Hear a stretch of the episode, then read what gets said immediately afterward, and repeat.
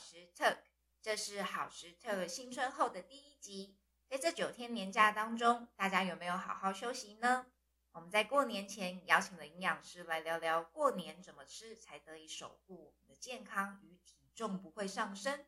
那在这一集节目当中，我们邀请到好时爸爸，也是疼痛修复专科医师杨卓奇，一起来聊聊疼痛营养。如果你或身边的家人有疼痛相关的困扰，那走过路过就不要错过，一起来听下去吧。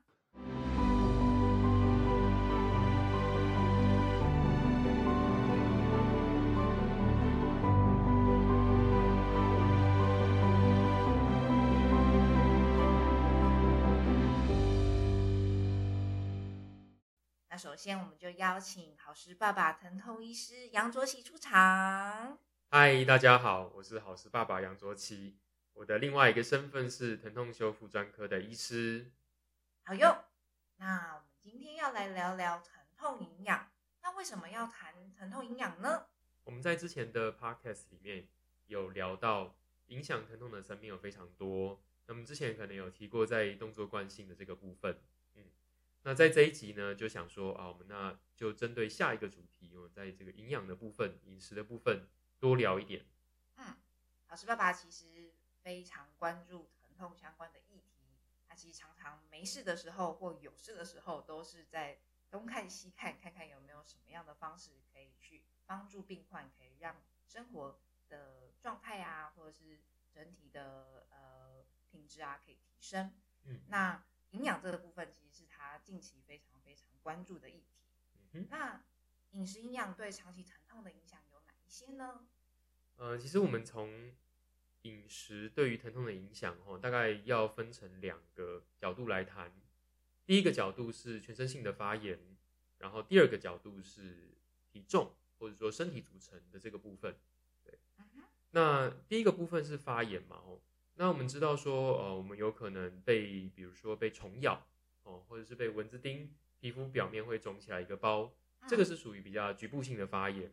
嗯哼，那这种局部性的发炎，通常就是移除掉发炎的诱发因子之后，哦，比如说把蚊子赶走之后，慢慢这个局部发炎就会改善。嗯，但是问题是，全身性的发炎就比较麻烦。嗯全身性的发炎呢，往往就跟我们，比如说我们的肠胃道所接触到的东西有关，也就是我们吃进去的东西。嗯，嗯那再加上呃，每一个人可能自己的本身内部对于发炎的一些呃敏感程度，比如说有的人他确实是比较容易有一些发炎的体质，比如说一些自体免疫的人，那他的发炎程度可能就会比较容易会跑上去。嗯但是呢，我们确实可以控制的一个因素是饮食，哦、我们吃什么东西进去，确实是会影响到身体的发炎程度，所以这是第一个。嗯，第二个部分呢，就是身体组成的部分。其实蛮大多数的长期疼痛的来源还是是肌骨筋膜这一个部分。嗯那肌骨筋膜跟关节哦，其实我们可以看一个比例，就是说，呃，身体要负担的体重跟身体的肌肉量，两者之间有没有是一个比较好的比例？如果说呃身体重量是偏高而肌肉量偏低的话，那我们就等于是比较少的肌肉要去撑起比较多的身体的重量，那他们就比较容易有一些过劳疼痛的情形。嗯所以如果说我们可以改善这个比例，增加身体的肌肉量，降低体重的话，那这个比值改比值改善，身体的疼痛也比较容易修复。嗯，所以增肌减脂其实是对于呃有疼痛的人来讲是非常重要的一部分。嗯这么说对吗？对，可以这么说，特别是来自于肌骨筋膜还有关节的疼痛的人，增肌减脂这一块会蛮有帮助的。所以我们在谈饮食的时候，大致上就可以想着刚才提到那两点：第一个是改善全身性的发炎，第二个是改善呃体重跟肌肉量的这个比例。嗯，那有哪一些建议呢？关于就是要去改善这两者部分的话，嗯刚好在二零二零年，就是大概两年前的时候，呃，国际疼痛研究组织 IASP 有发表了一篇给长期疼痛患者的饮食建议。嗯哼，那我把这个饮食建议后整整理成六个英文字母，它们拼起来刚好是 F A N D O M Fandom。我们我也懂，对 Fandom Fandom 都可以。那那我就把它命名为，就是中文就取名叫做繁度饮食法，就用这嗯，就用这六个字母所拼起来的这一个字来代表长期疼痛患者在饮食上可以注意的事情。那这些字母到底代表什么意思？好下去。好的，好的，那我们接下来就从这个 F A N D O M 这样子的顺序慢慢讲下去。嗯，第一个英文字 F 代表的是 fiber，也就是膳食纤维的意思。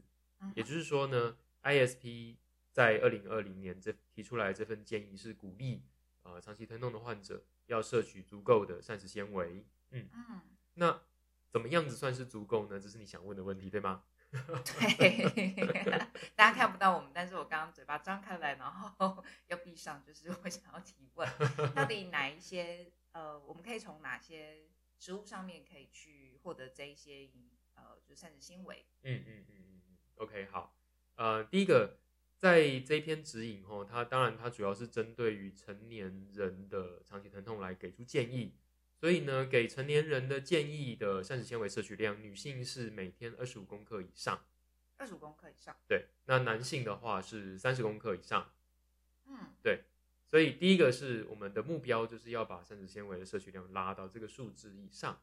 那嗯呃，如果大家没有特别去查那个膳食纤维的量的话，哦，可能会觉得呃，可能会不知道说这个二五三十到底是容易还是不容易。嗯对啊，我觉得不是那么容易吧。对，因为拉拉最近跟我一起研究饮食，所以我们就对这个东西比较有 sense 一点。对，但是实际上是确实蛮困难的，因为我们目前的啊、呃台湾人的饮食习惯，膳食纤维最主要来源还是以蔬菜为主。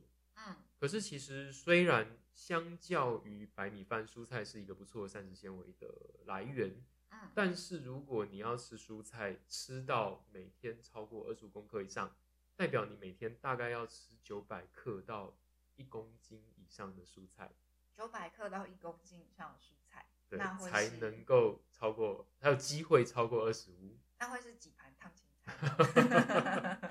我们一餐的青菜分量大概一百五到两百，其实就已经算蛮多的了。呃，如果是有吃的话，对有 有意识要吃的话，没错，没错，这所以如果是一般的那种餐盒或是外食的话，要吃到一百五两百克的青菜，其实真的蛮困难的。嗯，所以特别有意识的人，如果已经有在加强蔬菜量，每天吃到每一餐吃到两百克，他还是没有办法获得整日足够的膳食纤维。嗯，那该怎么办呢？嗯所以在具体的指引上面来讲的话，会希望呃大家特别留意几种饮食的来源。嗯，第一个是呃原型食物的豆类，原型食物的豆类，对，比如说烘烤的黑豆啊，或者是用扁豆做的一些料理啊，嗯，那再来的话可以用黑木耳，嗯，对，可以在你的蔬菜里面，或者是你去夹菜的时候特别选一些有黑木耳的这样子的一个菜。嗯嗯嗯嗯然后呃台湾人习惯喝豆浆，嗯那确实，呃，豆浆也还算有一点膳食纤维。不过，如果要比较有效率摄取的话，可以选择低绿渣或者甚至是无绿渣的豆浆。嗯嗯嗯，也就是说，它保留了大部分那个黄豆里面的纤维。嗯嗯那这样子的话，或许一瓶无绿渣的这个呃豆浆，你可能可以又获得个五六五到七克的膳食纤维，这样也算是一个不错的补充。可是会不会喝起来 有一点 K K 的？当然，呃，比较高渣的，就是有带这些膳食纤维的食物，它通常吃起来会有一点粗粗的感觉。啊哈哈对，不过有的时候也就是习惯了。嗯嗯，嗯对，嗯如果说哎、你习惯了这样饮食，慢慢的你就可以去接受这样子。嗯对啊，那如果说哎、以往都是喝一般早餐店的豆浆，那也许你可以不用一下就跳入到完全无滤渣的豆浆，因为那嗯可能会让你觉得就是太难以接受。嗯那你可能可以先从低滤渣的豆浆开始。嗯，就循序渐进，慢慢的适应。对，没错，嗯哼。然后再来的话，就是也可以多吃一点坚果。我们在嗯接下来几个项目里面都会提到坚果。那坚果的其中一个好处，它还是有膳食纤维。对，不嗯过呃还是要注意一下量吧，大概每一餐一汤匙左右，就算是一个还不错的量，刚刚好的量嗯这样子。请记得是一汤匙哦，嗯是一般就是我们吃饭那种汤匙，对对不对对是舀汤不是舀汤汤的汤勺，那叫汤勺。汤勺 汤勺这个有点太多了。对，关于坚果的那个摄取量，其实之前也有跟那个营养师讨论到，嗯嗯，那明君，嗯，对他都会觉得说啊、就是大家的想象是不太一样，所以要先说清楚。好，谢谢你特别在提醒大家。嗯哼，再来的话就是可以用全谷，嗯，所谓，的全谷就是比如说像是糙米嗯哼，或者是燕麦，燕麦，嗯、，对，用这样子比较呃没有加精致加工过的东西来取代白饭或者是面条，对，那这也是一个增加膳食纤维摄取量的好方法。嗯。嗯嗯，OK，所以快速的整理一下，F 就是指代表膳食纤维，嗯，那希望每天吃到二五到三十公克以上。你可以选用的方式可以选用原形态的豆类、无滤渣的豆浆、黑木耳、坚果跟全谷。嗯嗯。嗯，好哟，嗯，那我们现在来到 A，A 嗯，好，A 是什么呢？这个繁度的第二个英文字母 A 代表的是 antioxidant，也就是抗氧化的意思。抗氧化，对，嗯。嗯哼，那呃，什么叫做氧化？什么为什么要抗氧化？这个部分我快速说明一下。女生最了解就是抗氧化就是会抗老，这个是在身体表面、皮肤上的显现，没错没错。那关于疼痛呢？那其实基本上呢，就是呃，氧化这个事情是基本上只要我们活着，它就会持续在进行的事情。嗯那呃，氧化的过程的来源可能很多啊，包括紫外线呐、就会影响皮肤嘛，嗯或者是说呃，我们接触到一些呃工业物质啊、废气之类的，都会加速我们身体内部的氧化。嗯又或者如果我们吃的油没有那么好的时候，它也嗯会让我们身体暴露在比较大的这个氧化压力之下。嗯那氧化压力除了刚才拉拉提到会影响皮肤的状态以外，它其实在更进一步进到细胞里面是会影响到我们的 D A D N A 的完整度。嗯嗯嗯对所以下一步如果如果假设细胞受到很严重的氧化伤害的话，它可能就会细胞会呃破坏掉或死掉，或者是产生发炎这样子。嗯对嗯所以简单来讲，我们可以把氧化的这个发生在身体里面的过程，就是把它视同为是一个发炎的过程。嗯相对的抗氧化可以把它想成是身体内部抗发炎的一个辅助，这样子。嗯嗯哼，那关于抗发炎嗯要怎么吃？怎么做？对，在饮食上用哪一些东西可以帮助我们增加我们的抗氧化、抗发炎力，对不对？对啊，嗯哼，好。那在饮食上的选择，我们可以选啊、呃新香料，就是比如说像是咖喱啊，或者是一些综合的啊、什么意式香料这些东西入菜。嗯对那入菜的话，吼，菜本身可以选择，包括可以用全谷类，比如说像糙米或者是藜麦，嗯嗯嗯然后也可以选择用豆类，嗯，豆对这些东西出现了，对，又出现了，没错。其实会发现好的食物都反复会出现 这样子对，那这些东西里里面也都有这个抗氧化的呃物质在里面。此外的话，也可以多吃一些莓果，比如说像是蓝莓，嗯嗯，或者是说呃樱桃、酸樱桃之类的。也可以选择一些果干哦，比如果说干嗯葡萄干呐、或者是一些呃什么蔓越莓干呐、嗯对嗯，这些也都蛮好的，而且还有一点甜甜的。对对我现在开始想要流口水了。嗯，所以可以增加这些这些果干里面自然的糖是嗯 OK 的，嗯对，所以适量的摄取是 OK 的所以可能也要挑选过它的制作过程。对，，嗯也就是说，如果你想要用一些果干来增加抗氧化物的摄取的话，要注意一下它在制作的过程中是不是有额外添加哦人工的糖。嗯嗯那有的时候你看到标装包装上面它会显示营养成分是有糖，嗯，可是它如果它的原料里面是只有写，比如说呃葡萄，嗯嗯那就代表那个糖的来源是来自葡萄本身，嗯，并不是对天然的糖是 OK 的，嗯它并不是在制作的过程中去额外添加的。嗯嗯，对。好，然后果干再下来就是坚果，所以嗯如果我们要吃点心的话，可以用这个果干加坚果的这样子的组合。嗯那这样子的话，就本身就第一个又有抗氧化，第二个又有纤维，第二第三个又甜甜的，还可以当做一个那种就是会比较开心的一个食物来源这样子。哦，所以便利商店卖的那种随手可得的那嗯种果干坚果，嗯，哦，其实是有它的原因的。对对对，没错嗯没错，嗯哼，好，OK。那再来的话，呃，有的人可能睡前会习惯喝一点酒，哦，那如果你选择的是红酒的话，也是 OK 的。哦对但就不要红酒也超过 OK。对对对，红酒多酚嘛，对不对？哦，对对对对，有一些 对，有一些那个营养补充品嗯，会有红酒多酚的这种成分。对对对，嗯，这种多酚类的部分，目前大概还是呃有受到认同啊，就是在它的抗氧化能力上面。对，所以有什么绿茶多酚、红酒多酚，哎，然后呃再来刚才提到的新香料跟呃综合香料这些东西，其实里面都有植物多酚，它们都是抗氧化来源。嗯，对对。睡前喝一点点红酒，可能小半杯是 OK 的。哦，那嗯我们有的红酒是不是可以拿出来？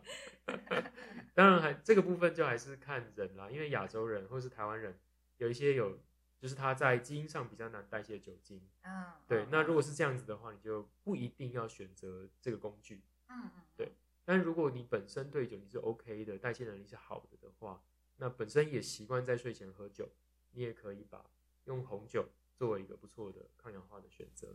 嗯，嗯，所以还是可以稍微评估一下自己是不是适合用红酒来做这样的一个抗氧化的协助。对然后再来的话，咖啡跟可可里面有一些抗氧化物质，所以如果你喜欢吃巧克力的话，你可以选择无加糖的巧克力 你说是百分之百的那一种吗？之类的。可以百分之八十六就好吗？当然，人工糖是尽量能免则免，我们等下后面会提到这一个。对哦，不过咖啡可以喝是不错的，现在就来喝一口。对，咖啡里面也是有这个抗氧化的成分在，嗯所以如果你本身是可以接受咖啡，那你可以选择黑咖啡，或甚至是无添加的手冲咖啡，都是很好的抗氧化的选择。那如果你也可以接受无加糖的可可的话，那不管是做冲泡可可粉，或者是直接吃可可块，也都是嗯。就是巧克力块，也都是 OK 的。嗯，我。想到我们还有做一件还不错的。如果说纯可可粉有点难以接受的话，嗯。或许我们可以把可可粉加上豆浆，哦，可以可以，然后再加一，点坚果奶，嗯哼，或许就是一个 可以平衡一下那个苦味的这个好好方法。这确实是一个蛮好的方法，对，大家可以试试看，用豆浆无绿渣豆浆加坚果奶，然后加上可可，或者是等一下后面会提到的芝麻，嗯，对，那这一杯热热的饮料可以当早餐，蛮好的，嗯嗯哼，冬天的早餐这样子，冬天的早餐或者是嗯宵夜。好，关于这个我们第二个英文字母 A，A 抗氧化的部分，要补充或者是整体的部分呢？先到这边，我们继续往下好，第三个 N 代表什的么呢？N 的这个字母呢，我想要表示的是原型食物，原型食物，对，natural 哦 food 或者是 whole food 全哦食物这样子。对，所以不是圆形的食物。哦，对对对，要特别强调一下，所这里说的圆形食物不是指形状上是圆圆的那一种圆形 不是什么呃汤圆的圆，哦，而是原形态。对，它是原形态的意思。所谓的原形态就是无加工或是低度加工的食物。嗯对嗯、这边的话我们就做两个比较好了。哦比如说呃，糙米跟板条，他们都跟米有关嘛，对不对？嗯。但是糙米呢，因为它只有做一点点的脱壳，所以它是非常低度加工的一个嗯食物。嗯所以我们可以把糙米视为是原型食物。嗯对那板条是用米去把它的外壳全部都脱掉之后，再磨成粉，然后再调和之后形成的食材，嗯它就是一个高度加工的食材。嗯对，也可以说它是一个精致化的食材。嗯，对嗯所以圆形食物是糙米是比较好的，嗯加工食物板条是比较没有那么理想的。嗯，对，嗯哼。是嗯所以这里的 N，他想要强调就是我们在选择食材上，尽量选择我们看得出那个食物本身的形状。哦，嗯就是我我这样看我就知道说，哦，就是比如说呃糙米就是它就是可能一整颗哦完整的谷物这样子，所以我一嗯看就知道，对这个是自然界会有的东西，嗯，那它就是比较好的食材。嗯，对，又或者是比如说我吃鸡肉，我看到完整一块鸡肉，那当然就是原型食物嘛，对不对？嗯可是如果把它变成了一个呃鸡肉丸子，嗯，或者是变成了鸡块，对我就不太确定说哦，它就它跟本来形状就不一样了。对，对，那这个就比较没有那么理想。嗯，而且可能在制作过程当中会有更多的添加物呃添加物，对对对对嗯对，没错。嗯，好，OK，所以 N 的部分就是鼓励大家选择原形态的食物，然后尽量避免人工添加的糖。嗯，对，这两个是放在同一类里面的。嗯，对所以我们刚才在讲果干的部分就有提到这一个哦，比如说你选择果干或者是饮料的时候，要注意一下营养成分哦，它是应该说是注意一下它的呃原料，嗯原料里面是没有糖，什么蔗糖啊、果糖啊、高果糖糖浆啊这些东西，嗯最好都不要出现在成分表里面。嗯。对，那如果成分表里面没有糖，可是营养成分里面有糖的话，那代表那是食材本身的糖，那个是没有关系的。嗯嗯嗯。嗯，好哦，原形态的食物。是的，嗯其实是蛮多的，对，其实嗯。蛮多的。嗯，大家就是在呃为自己准备餐点或者是在点餐的时候，都可以去多留意一下。嗯，嗯好，接下来下一个英文字母，D D 代表的就是 drink，也就是喝水的意思。哦，对，那这一篇呢，不是呃 drinks，drinks 是 饮料。好，drink 喝水，嗯哼，IASP 的这篇指引呢，在水的这个项目里面，它有提到说，如果我们呃在水分的摄取量不足，造成身体缺水的一个状态的时候，我们对于疼痛会变得特别敏感。哦嗯，所以本来如果说假设我的疼痛是两分，那如果在缺水的时候，这个疼痛可能会变成四分或是五分，那就会比较难受。嗯，对嗯所以确保自己是喝足够的水，这一点是重要的。什么叫做喝足够的水呢？嗯，如果说没有特殊的身体疾病，比如说没有呃肾脏衰竭或者心脏衰竭这一类的需要限水的状态的话，建议是每天喝二到三公升的水，嗯至少两公升以上这样子。嗯嗯嗯嗯嗯。那关于补充水分有没有什么样的特别建议？它是可以一次喝完，还是说慢慢喝？一次喝完两公升可能是有一点辛苦啦。那水的部分，其实我们也是可以把各种的呃，比如说豆浆啊，或咖啡啊、酒啊这些部分都可以综合进来做考量，并没有说哦，你如果说呃两公升的水只有什么，就是白开水才能算水，我是不这样认为啦。有一些人可能会有这样子的主张，但是我是不这样认为。嗯嗯，对嗯所以，比如说你每天早上一杯咖啡，晚上睡觉前一百 CC 的红酒啊，那这样可能就先有个两百 CC 了。哦嗯那接下来，假设我再喝个一千八或两千好了，哦，嗯那两千我可能就是呃一个保特瓶是六百 CC 嘛，对不对？嗯所以我一天喝四瓶保特瓶量的嗯水，就保证有超过。对对嗯所以你可以给自己带一个大概五百或是六百 CC 的水瓶，然后确保自己每一天这个水瓶有清空再装满四次的话，嗯对，那你就可以达到这个基础的摄取量。嗯嗯对。那当然，这个其实也很看个人，有嗯，些人可能会是需要的是，我看就市面上有卖那种就是很大一个两嗯公升的水瓶，也有然后，上面就会写说。加油！你已经喝了多少喽？哎，中午到了，你有喝到这里吗？然后晚上说你到底喝完了没 之类的。所以每个人都可以找到自己合合适的补水的方式。对啊，好像有一些 A P P 也在记录你有喝多少水这样子。对啊，然后甚至有一些水瓶是给小朋友的，嗯他可能可以喝完水线后呢，他就可以玩游戏。哦，OK OK，这也是很棒的设计。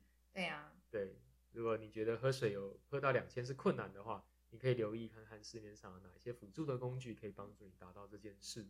嗯，嗯哼好，接下来是 O，嗯下一个英文字母 O 是代表，O 是代表 oil 的意思，哦油或者是脂质。对，那这一点的话，就是特别想想要强调的是，我们要呃透过好的食材来获取脂质。哦嗯大家听到脂质、脂肪或油的时候，可能第一个会想说：“哎呦，我不要脂肪。对，”但是其实呢，人没有脂肪的话，你就不可能活着。嗯，对，因为我们的细胞的最外层它基本上就是由脂质所形成的。嗯，所以好的脂质对于人体的一个好的运作来讲是非常重要的。嗯甚至好的脂质哦，好的脂肪酸，它还可以帮助我们降低身体发炎的程度。嗯嗯嗯对所以选好油是很重要的。嗯哼，那什么叫做选好油呢？嗯，对。拉拉问到就是关键怎么做？对呀，如果说你是可以吃鱼的人的话，你可以每一周吃两到三次的海鱼。嗯对。那可以避开大型鱼类，选比较小型的。嗯哦，就比如说什么秋刀鱼啊、青鱼啊、呃鲑鱼，鲑鱼大概算中型或大型的。嗯嗯对，嗯嗯哼。那呃，刚才前面两者选说的这个秋刀鱼、青鱼都是不错的选择。对、嗯啊，所以还是要讲一下鲑鱼，是因为我们都很爱吃鲑鱼，一定要带一下这样子。对，那鱼里面的话都有叫做好的脂肪酸，叫做 DHA 跟 EPA。嗯哼对所以透过吃鱼，然后适当的频率，都可以帮助我们获得这些好油。嗯嗯那吃素的人，或者是说如果你没那么爱吃鱼的话，怎么办？对啊，不用担心，其实我们的食材里面还是有蛮多好的脂肪酸的来源。嗯，比如说比如说第一个坚果，坚果里面的核桃，坚果又出现了，对，没错，第三次，对吧？你可以在每天坚果的这个分量上面，哈，用核桃来作为主角。那这个核桃本身里面的话，也是有好的抗发炎的脂肪酸。其他的话，就是我们选用的油品，嗯嗯嗯嗯，对油品，我们料理还是会用到油嘛，对不对？哈、如果你在烹调就是要加温的时候，加温加热的时候，你可以选择用芥花油。嗯嗯芥花油里面好的脂肪酸的比例是蛮高的。嗯哼，那再来的话，如果你是选择用凉拌，哦，比如说我们吃沙拉的时候可能会淋一些油嘛，对不对？嗯哦，或者说可能拌马铃薯泥啊，或者是呃地瓜泥啊，嗯或者是扁豆泥的时候也会用油。嗯那在这个拌的时候，或者是淋酱的时候的油，你可以选择奇亚籽油、紫苏油、亚麻籽油，这些都是非常棒的油品。哦，对，嗯嗯，它可以帮助我们稳定身体的发炎状态。嗯哼，所以听到这里，不要再跟脂肪当敌人了，其实它非常的重要哦，要多摄取好油。对，没错，没错。好，OK，所以做一个总结，因为油的这个部分比较复杂一点、嗯哦。如果你可以吃鱼的话，每周两次到三次的海鱼哦，嗯然后是选择小型鱼类为主。嗯，那如果你不喜欢吃鱼的话，你可以摄取核桃，然后你在烹调的时候可以选用芥花油，凉拌的时候可以选用奇亚籽、紫苏籽、亚麻籽油。嗯嗯好，嗯那我们现在来到最后一个英文字母，大家还记得是什么吗？答案就是 M。麦当劳。哦然后？M 在这边我想要表示的是微量营养微量营养。（micronutrient）。那微量营养的部分呢，在这份指引里面特别强调的是维生素 C、D 还有 B 十二 C D 跟 B 十二，二。对，嗯，然后还有另外一个离子是镁离子。镁离子。对嗯可能这个大家比较没有比较陌生。对，这边我讲一下好了哦。镁离子跟维生素 D 都跟我们身体的肌肉筋膜的健康程度有关。嗯哼。嗯，其实还有骨头了。哦。嗯，对。那如果我们身体里面的镁离子是足够的话，嗯。肌肉比较不容易处在一个痉挛、紧绷、高张力的状态，嗯嗯，所以可以降低我们身体肌筋膜的负荷。嗯。对。那维生素 D 的话，则是可以帮助我们身体留住钙质，嗯。那所以对于骨质还有对于肌筋膜来讲是蛮好的。嗯哼嗯嗯。好，那 B 十二的话就比较偏向是神经的保护，所以如果有一些人有神经性的疼痛的话，嗯，B 十二还蛮重要的。嗯嗯，对。那 C 的话本身既有抗氧化的功能，那此外的话，它对于一些像是疱疹后神经痛来讲的话，也是蛮有帮助的。嗯对，所以一些简单来讲，长期疼痛，如果你不确定自己是要增加什么摄取，就多吃这一类的嗯食物来源。哦嗯，C、D、B 十二跟镁离子。嗯，好，那下一个问题就是，对啊，我们现在这样子聊繁度饮食法，对，可是我觉得虽然就是大家已经了解了，就是我们要怎么样去摄取，嗯，可是，在生活当中其实要摄取到这些足够的量，好像是有点困难。那有没有什么方式可以协助大家克服呢？嗯有这个实用的方法，等一下会讲。嗯，但是我们先要先回到上一个部分，就是在 M 的部分还没有讲到怎么做。哦对哦，好，那我就在这边快速的补充一下。好的，对刚才提到 M 微量营养的部分吼，那基本上如果是有吃荤食的人，B 十二都不太会缺，所以要比较注意的就是那个全素的人，吃全素的人。嗯嗯，那 B 十二的来源的话，吼，全素的人可以吃紫菜。紫菜，对嗯目前看起来，紫菜是非常少数植物性里面是身体可用的 B 十二的来源，嗯，对嗯所以每一每一餐可能可以给自己一两片的紫菜，嗯嗯，这样就确保 B 十二在全素的人是 OK 的。嗯那呃，动物性来源本来就很丰富，所以基本上有吃荤食的人不太需要特别补充，除非他有特殊的身体疾病，这个就不在我们讨论的范围之内。嗯嗯嗯哼，好，那 D 的话是晒太阳来的，嗯嗯，所以基本上就是原则上还是多晒太阳哦。嗯，对，如果阳光适合的时候，就去接触，让皮肤直接接触到太阳。那 C 的话，吼，主要就是跟这个水果蔬菜有关，对，所以你的均衡饮食里面有吃到足量的蔬菜水果就嗯很 OK。嗯比如说每餐给自己一个拳头大小的呃水果，嗯。对，那蔬菜可能吃到呃比一个拳头多一点点，嗯。哦，或者甚至是一百五两百克的分量，也都会很好。嗯哼。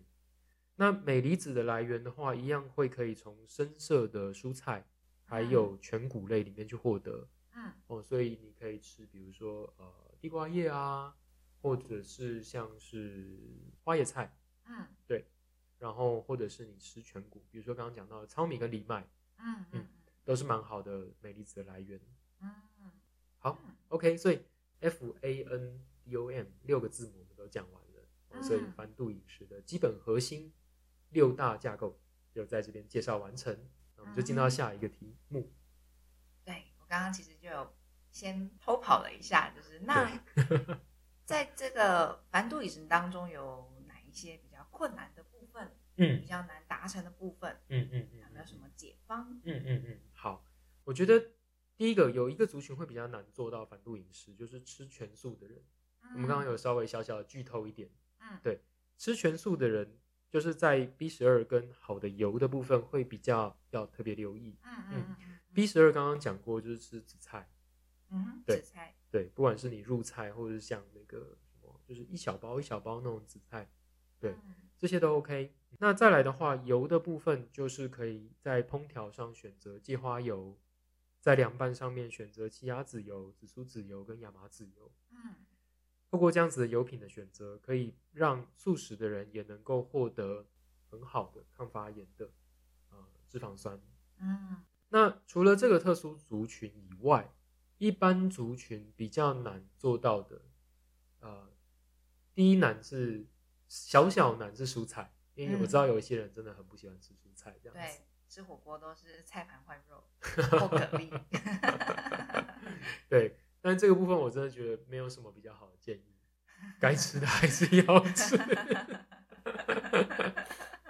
对啊，嗯，所以可能就是，也许就是蔬菜跟肉可能就是炒在一起做一些比较综合料理，让那个蔬菜不是全菜味，嗯，对嗯，或许会有一些。帮助。嗯哼，嗯哼，这是第一个部分，这是小小难，还有大大难。大大难是什么呢？大大难其实就是我们最开头提到 F，也是膳食纤维的部分。对，嗯，二十五公克跟三三十克对。它之所以很难的原因，是因为就台湾人的饮食习惯了，太多的呃精致的饮食，然后我们在主食的选择上面，往往就是选择白饭或是面条。嗯那其实如果你选择是白饭面条，其实本身就已经会让你非常难达到足够量的膳食纤维。嗯，对所以我在这边的建议是，觉得说哈，可以鼓励大家，呃，采用全原形态的豆类。嗯，原形态的豆类，大家你会想说，天哪，我的饮食里面怎么去获得这个原形态的豆类啊？对啊，因为多半大家可能会想说，嗯，那是要喝红豆汤当主食吗？还是绿豆汤？我我觉得没有那么推红豆绿豆汤的原因，是因为通常你喝这两种东西，你一定会加什么？糖。对，没错，除非你喝无糖的。我有试过，没办法。对，所以比较容易的方法，第一个是你煮饭的时候，你把啊、你把煮好的饭拌入煮熟的绿豆嗯。或者是扁豆，嗯。嗯就把它变成绿豆饭或是扁豆饭，嗯哼嗯。这样至少就可以先增加一些膳食纤维的摄取量。嗯。对。然后再来的话，嗯，你也可以选择，比如说像超商有之前呢、我不知道现在还有没有在卖，有那个蒸的豆类，嗯。对你也可以选择那样子一整包的蒸的豆类，嗯。去作为补充，嗯，或者是吃毛豆，哦，毛豆对，哦，嗯毛豆就拉拉眼睛就亮起来了。对啊，所以你可以比如说你买冷冻毛豆嘛，吼，嗯然后每一餐要吃的时候，你就是解冻一些，嗯对，那因为毛豆其实它本身有有一有大部分的有一些调味，就嗯就算没调味，自己加一点点盐或者是黑胡椒也很好。嗯对对然后解冻它的口感不会跑掉太多，嗯所以也是一个蛮容易可以获得膳食纤维的方式。嗯嗯，对。那讲到豆类，其实也顺便提一下，嗯就是呢，我们在录这一集的时候是今天几号？二月今天是六号开工前一天。对，二月六号。对，那其实快要到二月十号，为什么要特别讲二月十号这个对啊，有什么特别吗？二月十号呢，其实是世界豆类日。世界豆类，对啊，有听过这个吗？有啦，拉拉有听过，我跟他讲过了。我们一起发现的。对对对对对，嗯哼。那世界豆类日是当然不是我们自己取的嘛，哦嗯它这是联联合国所定定的一个日子。嗯对那联合国之所以要指定二月十号作为世界豆类日的原因，就是希望大家多重视豆类在饮食之中所扮演的角色。嗯对那呃，亚洲有一个比较好的基础，是因为我们本来就有在吃豆干、豆腐这一类的食材，嗯对嗯但是呢，我们比较缺乏就是原形态豆类的这个部分，因为豆干、豆腐都是什么？都是看起来不像它原本的样子，对对对，不可能从树上长出豆干嘛，对不对？这有点可怕。所以代表它一定是经过 加工工的，处理的，没错，它就不是一个那么理想的原形态食物的来源。嗯。对但是它仍然是有蛋白质跟钙，对，所以是一个不错的基础。嗯对那在世界豆类日里面，我觉得可以让、嗯、台湾人特别留意的就是如何增加原形态豆类的摄取。所以像刚刚讲的毛豆，嗯然后或者在煮饭的时候拌一些豆类在里面，嗯其实都是很好的选择。嗯嗯那外食族会比较难的原因，是因为市面上原形态豆类去做的外食的选择比较少。嗯，对啊，在台湾好像不多。对，嗯哼，那所以为了克服这一个困难，其实我们也去开发了豆科餐盒。对，嗯豆科餐盒就是大量的把原形态的豆类运用到呃外食族的主食里面，去取代掉一部分的白饭。嗯，对，那就可以很有效的增加膳食纤维的摄取。嗯，嗯对，当然这是额外一提啦。对，豆科我不能说它是专为疼长期疼痛的人打造的餐盒，嗯但是它确实能够很有效的帮助疼痛者在那个繁繁度的 F 里面去达到足够的膳食纤维摄取量。嗯嗯它的膳食纤维一个大概有几几公克的膳食纤维？最好的状态，如果你选择的是全豆嗯的话，就是完全没有糙米，全部都是用扁豆作为基底的话，嗯，一个餐盒有机会达到二十八公克的膳食纤维。二十八公克，那不就是我吃一个我就达到了吗？对，没错，你吃一个就已经先及格这样子，然后吃两个就哇一百二十分。难怪每一次我我有吃豆克的时候呢，我都特别的跟厕所非常的要好。这样是在里面待很久的意思吗？好，其实我是想表达，就是就是会真的比较顺畅，会很顺畅，对对嗯对，就是很嗯轻松的就完成了上厕所这件事情。嗯嗯嗯嗯，对嗯嗯哼嗯哼嗯好，OK，所以刚才就是提到比较难做到的部分嘛，就是膳食嗯纤维，然后还有素食这个族群。嗯嗯嗯，对嗯，好哟。我想听到这里，大家可能会觉得啊，这个资讯量好像有一点大，不如就让卓奇医师来做个总结吧。嗯，好的好的，确实今天呃提供的资讯还蛮多的。那最主要就是希望大家记得繁度饮食法的六个原则。好那分别是膳食纤维、抗氧化、选择原形食物、少人工添加糖、喝水喝足量、选择好油，还有注意微量营养素。对，嗯就是组成了 F A N D O M 这六个字母。